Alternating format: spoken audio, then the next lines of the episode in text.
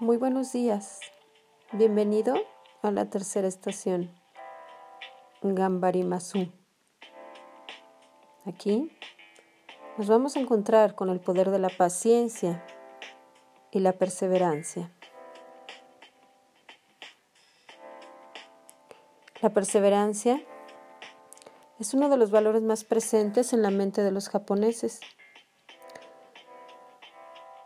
En muchas caricaturas de esas animadas, los protagonistas japoneses por lo general suelen tener una infancia que no muestra grandes capacidades y que tienen al contrario bastantes defectos. Pero esto lo hacen con un propósito o para que puedas ver que todos ellos, en su imperfección, tienen un objetivo en la vida un que le hace superar todos los obstáculos y seguir adelante. Este horizonte personal hará que lleves en él el aprendizaje y que ganes sabiduría. Y si ustedes se fijan en esas historias, ellos van así y al final se convierten en los héroes de su propósito. Si lo comparamos con los cómics o las historietas norteamericanas, el héroe o heroína siempre suele tener poderes innatos y ser como un motor eh, interno o como si su motor interno fuera la ambición y la sed de justicia, más que la paciencia y la perseverancia. Y aquí es donde entran las metas. Las metas tienen que ser sencillas para grandes logros. En estas historietas japonesas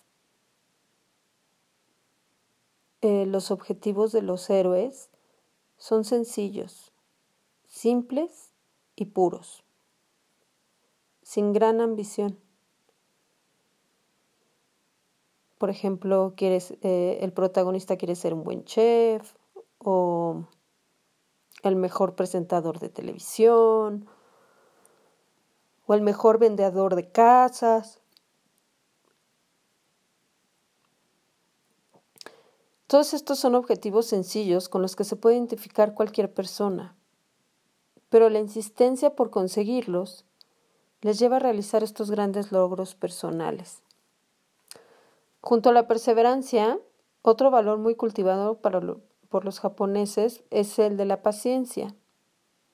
Son extremadamente pacientes, pero no en el sentido de aguardar a que las cosas sucedan como es en Occidente como si hubiera que esperar un milagro exterior. No. Ellos se apoyan en la perseverancia y la insistencia hasta conseguir el propósito deseado. Y esto implica también hacerlo lo mejor posible. El valor de la perseverancia y de la paciencia van ligados completamente a hacerlo lo mejor posible.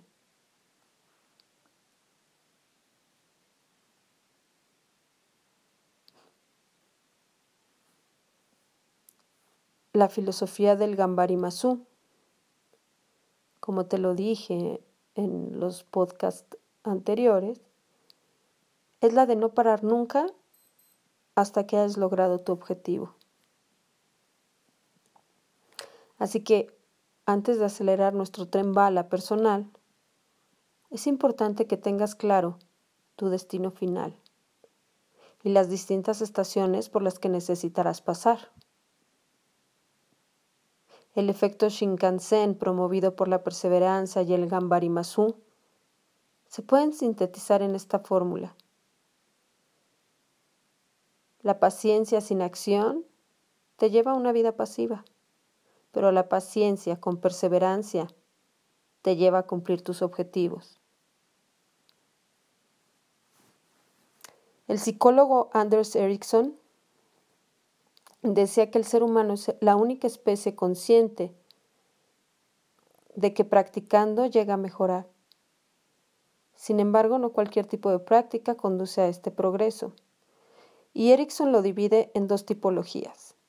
En la práctica ingenua, que es aquella que consiste únicamente en dedicar tiempo a algo sin criterio, por muchas horas, sin importar si lo hacemos de forma ineficaz o incluso equivocada. Por lo tanto, el progreso no será el deseado. Y el punto número dos es la práctica con propósito.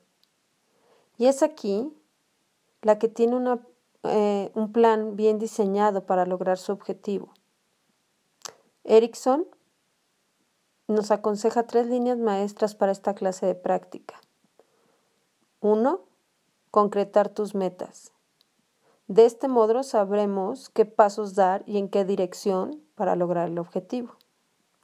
Punto número dos, estar, perdón, estar totalmente concentrados. Y esto nos permitirá adaptarnos a las diferentes situaciones y problemas sin perder el foco. Y punto número tres, este es muy importante, y es el pedir retroalimentación constante para comprobar que vamos por buen camino y en caso contrario, hacer las correcciones necesarias. Esto quiere decir que si las cosas no están saliendo como tú esperas, no necesitas cambiar tu meta, sino las estaciones o el plan para llegar a esa meta.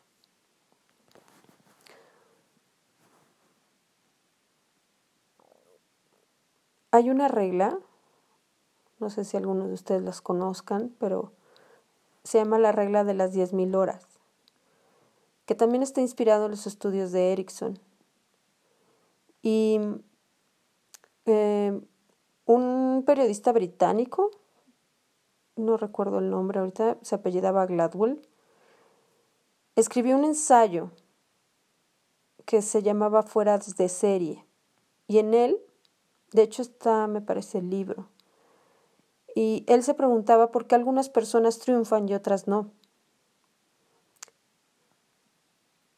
Y aunque la educación influye en el camino al éxito, Gladwell señalaba que son necesarias 10.000 horas de práctica para poder lograr lo que uno quiere a la perfección.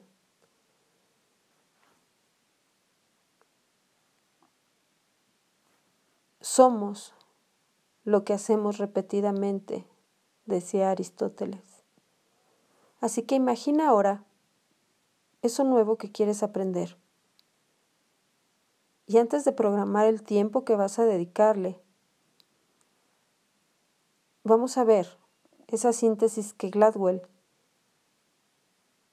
nos habla, en la que los, eh, en la que nos muestra los diferentes niveles que se pueden alcanzar. Con una hora, él decía que tendrás una introducción básica en la materia. Con diez horas, vas a lograr una noción más amplia de los principales conceptos. Con cien horas, vas a adquirir un nivel medio. Con mil horas, conseguirás ser especialista. Y con diez mil horas, llegarás a ser maestro en la materia. Este último nivel es el de la excelencia y según el neurocientífico Daniel Levitin, es el tiempo que se necesita en el cerebro para dominar completamente un campo de actividad humana. Así que vamos a pasar a cómo planificar tus 10.000 horas. Si tienes una pasión o una meta que lograr, ese ikigai ya claro al que te gustaría dedicar tu vida. Plantéate llegar a la maestría a través de esta regla. La perseverancia, el gambarimasú, son indispensables, pero tú eliges cuántos años puedes o quieres darte antes de lograr tu objetivo o para lograr tu objetivo. Muchas veces las cuentas nos engañan. Te voy a dar un ejemplo.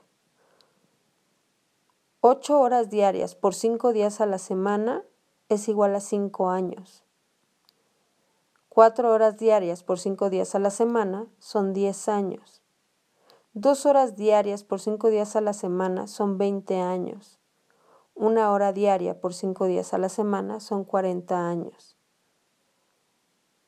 Llegar a esa maestría o a esa meta en un periodo relativamente breve de tiempo exige una dedicación total, un enfoque total y que tu pasión sea tu trabajo. Y ahora te voy a hacer una pregunta. Esa pasión o ese ikigai que encontraste ¿Te motiva lo suficiente como para dedicarle toda tu vida? En caso de no tener aún una respuesta a eso, te invito a que apliques las célebres palabras de Víctor Frank. Si no sabes cuál es tu misión en la vida, ahora tienes una, encontrarla. Que tengas un excelente día y nos vemos mañana.